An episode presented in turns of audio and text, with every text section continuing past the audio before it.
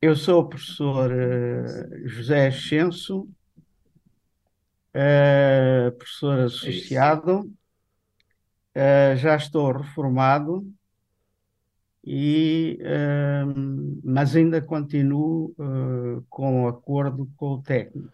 Professor de, de que departamento, professor? Portanto, era professor do departamento de Química. Muito bem. Professor, eu tenho aqui nas minhas notas uma coisa chamada sim. ressonância magnética. Sim, sim. De que é que vamos falar? Vamos falar de uma sonda que resta do primeiro espectrómetro de ressonância magnética nuclear que existiu no Centro de Química Estrutural. Isso parece-me tudo uma coisa super simples, não sei se já percebeu. Portanto, espectrómetro uh, de ressonância magnética nuclear. nuclear. Sim. Ok. Uh, Isso para quem uh, não entende de ciência é o quê? Para quem não... é a ressonância magnética nuclear, vulgarmente conhecida como NMR. Okay é uma técnica uh, das mais importantes para o estudo da estrutura molecular das substâncias em solução no estado sólido e semissólido.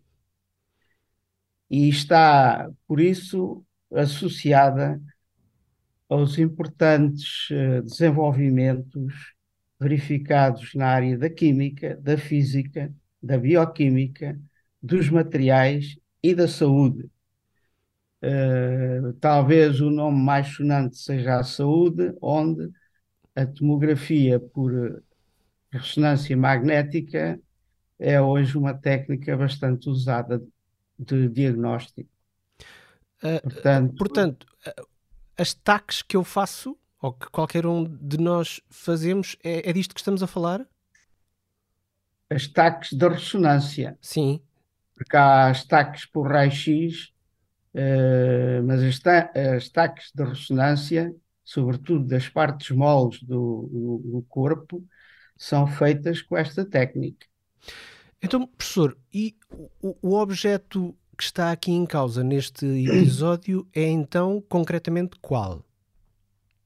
É explicar uh, que é que se passa nesta técnica uhum. e e como é que ela apareceu no técnico Sim, senhor. Uh, nos anos 70 Vamos a do isso. século passado. Portanto, eu já fiz a pequena introdução uhum. e esta, uh, vou explicar agora em que consiste a técnica. Esta técnica baseia-se na observação de transições uh, do spin do núcleo do, dos átomos quando as moléculas que os constituem um, são colocadas num campo magnético muito intenso. O primeiro espectro de ressonância magnética nuclear dos protões da água foi obtido pelos físicos Edward Purcell em Harvard e, e Felix Bloch em Stanford o que lhes valeu o Prémio Nobel da Física em 1952. Os desenvolvimentos tecnológicos verificados posteriormente ao nível da eletrónica, da computação e o, e o aparecimento de ímãs supercondutores permitiram melhorar significativamente as capacidades dos espectrómetros. Assim, a introdução da dupla transformada de Fourier permitiu estudar a estrutura e função de moléculas muito complexas, como as proteínas, o que valeu a Richard Ernst em 1991 e a Kurt Wurtrich em 2002 o Prémio Nobel da Química. Também a possibilidade de reconstruir a imagem de um objeto a partir dos seus sinais de de NMR, na presença de um gradiente de campo magnético, permitiu a Peter, a Peter Mansfield e Paul Lauterbur descobrir os princípios da imagem por NMR, o que lhes valeu o Prémio Nobel da Fisiologia e da Medicina em 2003. Como vê, esta técnica está recheada de prémios Nobel. Uhum. Este último uh, prémio Nobel está na base daquilo que eu falei, da imagem médica por ressonância magnética. Sim, sim. Portanto, digamos assim, isto é uma panorâmica do desenvolvimento da técnica uh, que aconteceu nas últimas décadas. E, e diga-me uma coisa, quando é que surgiu em, eh, no técnico? Disse-me nos anos 70. Uh, sim, eu vou-lhes falar agora uh, um bocadinho da história do, do que é que aconteceu no IST. O núcleo inicial de NMR no CQE IST nasce com o professor António Xavier, que funda em 1973 o grupo de biofísica molecular do qual eu venho a fazer parte. Professor, deixe-me só interrompê-lo para lhe perguntar o que é que é o CQE. É o Centro de Química Estrutural. Obrigado. É um, é um centro do IST. Então, graças ao dinamismo do António Xavier, o CQE adquire em 1975 um espectrómetro de NMR com transformada de Fourier, um Geol modelo GNM-PS100, GNM-PS-100, equipado com um eletroímã arrefecido à água. Ainda me lembro da nossa alegria e curiosidade quando vimos entrar por uma abertura feita na parede exterior da sala do quarto piso do complexo, Centro de Química Estrutural, o ímã com mais de uma tonelada. Per, per, per, per, per, per, per lá, per lá. Explique-me lá. Partiu-se uma parede para entrar o aparelho? Exatamente, porque uh, como o ímã pesava mais de uma tonelada, os elevadores não eram capazes de o transportar. Ok, mas também, eh, também me vai explicar uma outra coisa. Se bem Sim. o ouvi, falou-me num quarto andar. É, o, há uma parte do o laboratório de o primeiro laboratório de ressonância magnética do, do CQE existe ainda e está no quarto piso do edifício do complexo. Ok, então e como é que se levanta um ímã com cerca de uma tonelada até um quarto é andar. Este e a consola foram erguidos graças a uma grua instalada na rua Alves Redola, que é uma rua paralela uh, ao técnico. Então parou-se o trânsito? Foi isso? Sim, senhoras, parou-se o trânsito. Teve lá a polícia uh, a cortar o trânsito e a e o equipamento foi erguido com uma grua. Estou, estou, estou em crer que os lisboetas gostaram muito de vocês nesse dia. Fizeram amigos. Uh, provavelmente, mas uh, isto já foi há, há, quase há 50 anos e eu uh, lembro-me do trânsito estar interrompido. E, e diga-me diga. E diga-me uma coisa, e, e lembra-se de ali à volta as pessoas estarem à janela a ver ou, ou não havia essa curiosidade? Eu penso que sim, mas uh, nós estávamos tão focados na, na, na operação que uh, não, não me inteirei muito do, do, do, ambiente à volta, não é? Mas despertou, claro, que curiosidade das, dos transeuntes e das pessoas que passavam por aquela zona. E, e, Estou e, seguro disso. E diga-me uma coisa: o que é que as pessoas que paravam e olhavam, o que é que viam? Qual é o aspecto visual deste, deste imã? Não é aqueles, não é aqueles ímãs que nós vemos no, na, nos desenhos animados que têm a forma não, de uma ferradura não, nem nada que se pareça, não é? Não. Infelizmente, uh, O ímã uh, foi, uh, foi, uh, foi retirado peça a peça Uhum. de, do, do, do laboratório. e o aspecto visual eu era acho, qual? Eu acho que eram caixotes. Portanto, aquilo vinha encaixotado. Sim. Vinha encaixotado e, e não, não só quando se depois se uh, destruiu a embalagem é que se viu qual era o aspecto. Tenho pena, porque mas, de facto tenho aquela, tenho aquela mas, imagem dos, dos desenhos animados, por acaso. Tenho pena. Não, é não. só isso. Se for, se for à cave do complexo, Sim. está lá um ímã que é da física, que é muito parecido uh, com aquele que uh, equipava este equipamento. Ok. Agora, estou com curiosidade, agora quero ver. Se forem lá abaixo, eu já disse à. à desculpa o seu nome. À, à Flipa. À Flipa, que o imã não era nosso e que era uh, da, do grupo da física, que tem também um laboratório de ressonância magnética na cabo do complexo. E o imã é deles. Professor, chegado o imã e depois daquele aparato todo, presumo que tenham que ter uh, refeito a parede primeiro, não é? Sim, sim, evidentemente não se deixou metade da parede, uh, a parede foi reconstruída e, e depois mãos à obra, não é? Depois mãos à obra. Uh, portanto, como eu já lhe disse, uh, nos anos, no, no, no, princípio da década de 80, o CQE adquiriu um novo equipamento e, portanto, tivemos que nos eh, desfazer do equipamento antigo que eu lhe vou falar e que estava completamente obsoleto. Uhum. E a única parte deste equipamento que ainda guardamos é uma sonda que eu tenho lá no, no gabinete, uh, uma sonda que servia para detectar os sinais das amostras.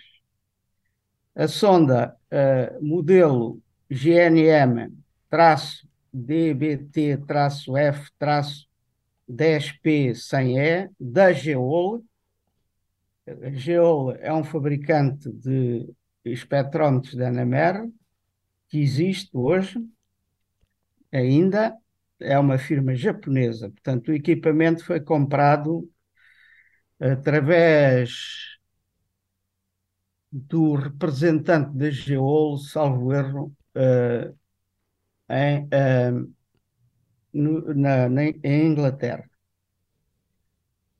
Uh, esta sonda que eu tenho e que tenho fotografias era montada entre os polos norte e sul do eletroímã, ficando o campo magnético perpendicular à sonda o que não acontece hoje, em que o campo magnético fica, uh, digamos, segundo o eixo da sonda.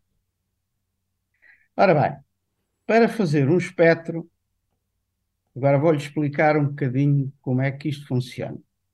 Para explicar, para fazer um espectro, a amostra é dissolvida num, num solvente deuterado, portanto, o deutério é um isótopo do hidrogênio e é colocada num tubo de NMR de 5 milímetros. É um tubo de vidro com 5 milímetros de diâmetro e era inserida na parte superior da sonda, ficando no meio da bobina de emissão-recepção, uh, situada no interior da sonda. Nas partes laterais podemos ver as bobinas pertencentes a um sistema de shim que servia para homogeneizar o campo magnético na zona da amostra. Isto porquê? Porque o que nós vamos obter são uh, linhas, são sinais que são linhas do espectro e interessa que essas linhas sejam o mais apertadas possíveis para que tenhamos uma resolução muito boa. A sintonia do circuito de emissão-recepção, isto tal como num rádio, para nós apanharmos uma estação aqui, para nós apanharmos um núcleo, também temos que fazer uh, uma sintonia do circuito de emissão-recepção para uh, e essa sintonia era feita com os botões pretos que se encontram na parte de trás da sonda. A título de exemplo, a frequência do próton é de cerca de 100 MHz e a frequência, por exemplo, do carbono 13, que é outro núcleo bastante importante, era uh, de 25 MHz. Na sonda existe também um canal de Locke que usa o sinal de deutério para, uh, uh, para uh, estabilizar o campo magnético que 100 MHz corresponde a cerca de uh, 2000 Gauss, ou seja, 2,1 Tesla. Portanto, o Tesla é uma unidade de campo magnético e um Tesla vale 10 mil Gauss. Estou a depreender campo... que, que essa medida seja inspirada em Nikola Tesla, em Nikola Tesla certo? No? No Nikola Tesla. Tesla. Sim, sim, Tesla, sim. Tesla, Tesla é um físico sim, sim. que esteve ligada a... Que não inventou carros, mas agora tem um carro com o nome dele. Tem um carro, mas ele inventou não sei exatamente o que, mas foi ou, ou, motores elétricos ou qualquer coisa uhum. está associada a isto. E deram o nome da unidade de campo magnético Tesla. Uhum. Portanto, o campo magnético da Terra são para aí 2 Gauss ou qualquer coisa, e este tinha já na altura 2 mil Gauss. Um campo muito forte. Muito forte mesmo, não é? Já. Um, uh, o ar comprimido que passava nos tubos visíveis na parte superior da sonda servia para rodar a amostra e assim melhorar a resolução dos espectros. Portanto, a, a, a rotação da amostra homogeneiza faz com que todas as partes da amostra sintam o mesmo campo magnético e, portanto, isto uh, contribui para a resolução das linhas. Para variar a temperatura da amostra, na parte de trás existia uma entrada de ar. Uh, este ar era aquecido por uma resistência interna controlada por uma unidade no exterior. Isto para altas temperaturas. Para baixas temperaturas fazia-se passar azote gasoso através de um dewar. Um dewar é um é, um, é, um, é como aqueles uh, uh, uh, embalagens térmicas, é um dewar, chamamos nós um dewar, que continha azoto líquido. Portanto, o gás, ao passar através do, do azoto, uh, que está a menos cento e tal graus centígrados, 177 se não estou em erro, uhum. uh, saía bastante frio do interior do dewar e depois era aquecido consoante a temperatura que se queria atingir, menos 10, menos 20. Muito Portanto, bem para temperaturas negativas. É giro, disse, é giro que me diga que era aquecido para temperaturas negativas, mas eu percebo, percebo o que está a dizer. É, o, ao ouvido é engraçado. Ao ouvido é engraçado ouvir. O azoto vinha, os vapor, o azoto, o gás, é arrefecido bruscamente Sim. e, portanto, para nós termos uma temperatura mais elevada, sei lá, menos 10 graus, menos 20, uhum. haveria que aquecer certo. mas com uma resistência ao gás. Certo. Uh, este equipamento, como eu já disse, uh, foi nele que eu e alguns dos meus colegas fizemos grande parte da nossa tese de doutoramento e uh, esteve em funcionamento até ao início dos anos 80, quando se adquiriu um Varian uh, Unity de 300 MHz, portanto, o anterior era 100, subimos três vezes mais, uhum. agora três vezes, é, agora seriam 300 MHz, mas este, este espectrómetro já não tinha eletroímã, tinha ímã supercondutor. O que é que é isto do ímã supercondutor? Estes ímãs são usados nos espectrómetros atuais. Uh, o campo magnético é, um, é, é uh, gerado por correntes bastante fortes que circulam em fios supercondutores. E esses fios supercondutores uh, só adquirem essa propriedade quando estão imersos num banho de uh, hélio líquido. Portanto, isto dá para aí uh, cerca de 4 graus uh, Kelvin, ou seja, menos 200, uh, 278 para aí assim, graus centígrados. Tenho uma curiosidade. Quando em 80 Diga. veio o novo equipamento, Sim. Teve que se fechar outra vez a rua ou não? Não, não. Então, não. Uh, o, mais potente o... e mais discreto? Não, este, estes ímãs são muito mais leves, uhum. portanto, e uh, nessa altura reforçaram-se os cabos do elevador uh, e uh, pediu-se à empresa para reforçar uh, os cabos dos elevadores e uh, conseguiu-se trazer o ímã para cima. Já não pesava tanto, mas são mais leves estes ímãs.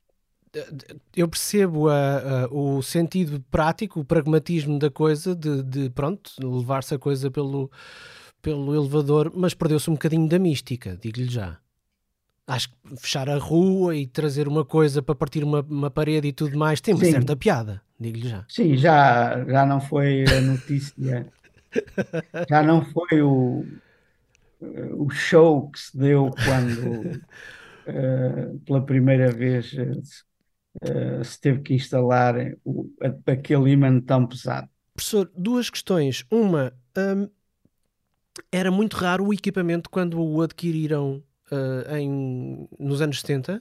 Era um equipamento muito raro?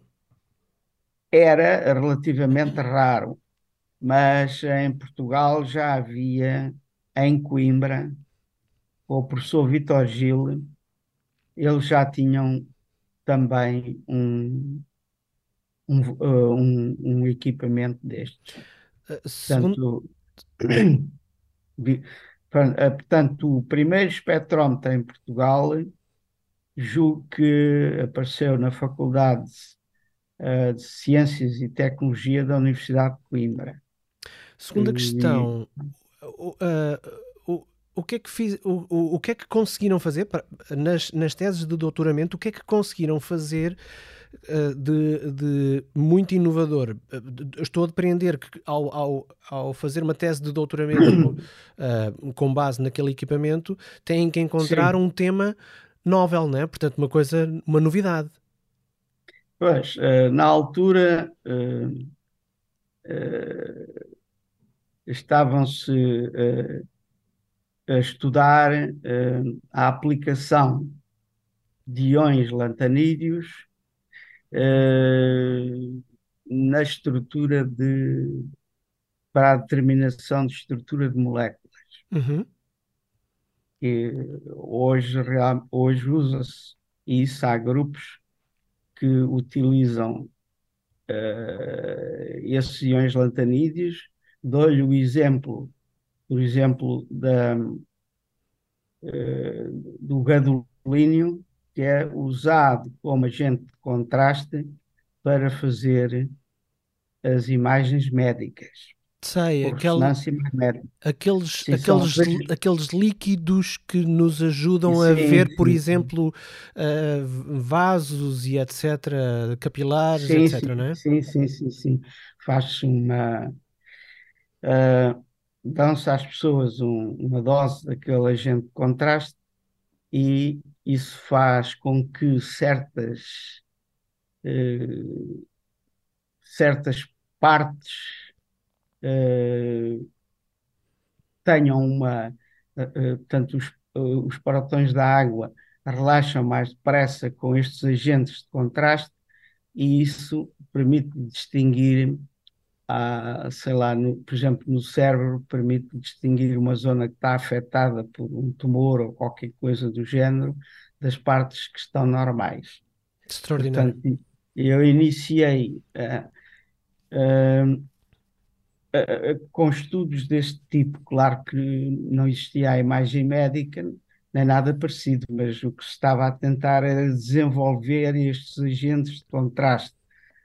Uh, e eu peguei num, num, tema que o professor António Xavier me deu, que eram uh, com, uh, compostos destes lantanídeos, dos quais o gadolínio faz parte, com um, uns ligandos, portanto, são ligandos, são moléculas orgânicas que se ligam aos, aos íons e que permitem um, usá-los uh, como agentes de contraste.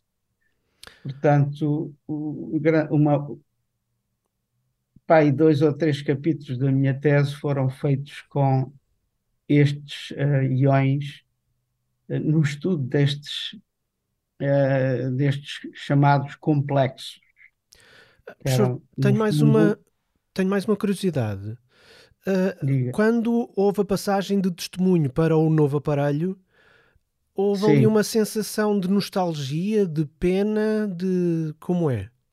Sim, todos nós, e eu em particular, que era responsável na altura pelo laboratório, um, todos nós uh, não nos queríamos desfazer do equipamento, mas uh, era impossível uh, ter na mesma sala aqueles dois equipamentos porque eh, os campos magnéticos não eram, os ímãs não eram blindados e, portanto, o campo magnético de um afetava o campo magnético do outro. Portanto, Fazia ali uma grande confusão, de facto faria, não estavam faria. não estavam a uma distância suficiente para não, um imã não interferir com o outro. Então o que é que e, aconteceu?